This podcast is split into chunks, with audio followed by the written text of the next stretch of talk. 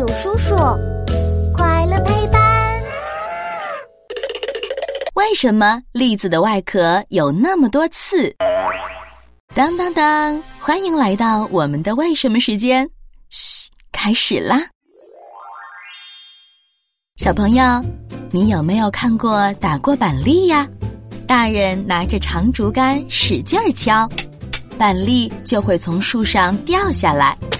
不过，打板栗的时候还需要戴一个大大的草帽，不然如果被掉下来的板栗砸到头，可是会被板栗外壳上的刺扎破头的，可疼可疼了，还会流血呢。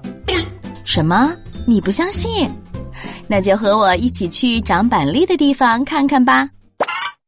哇，栗子树好高啊！哎。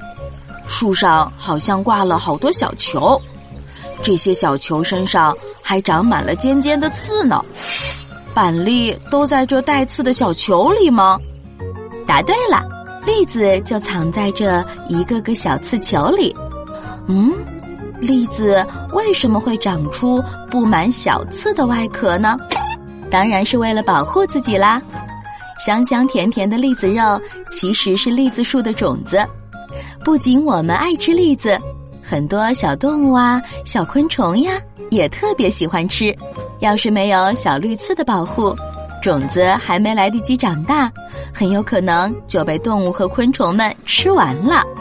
呃，栗肉都被刺球包住了，那农民伯伯还能顺利取出栗肉吗？当然可以啦。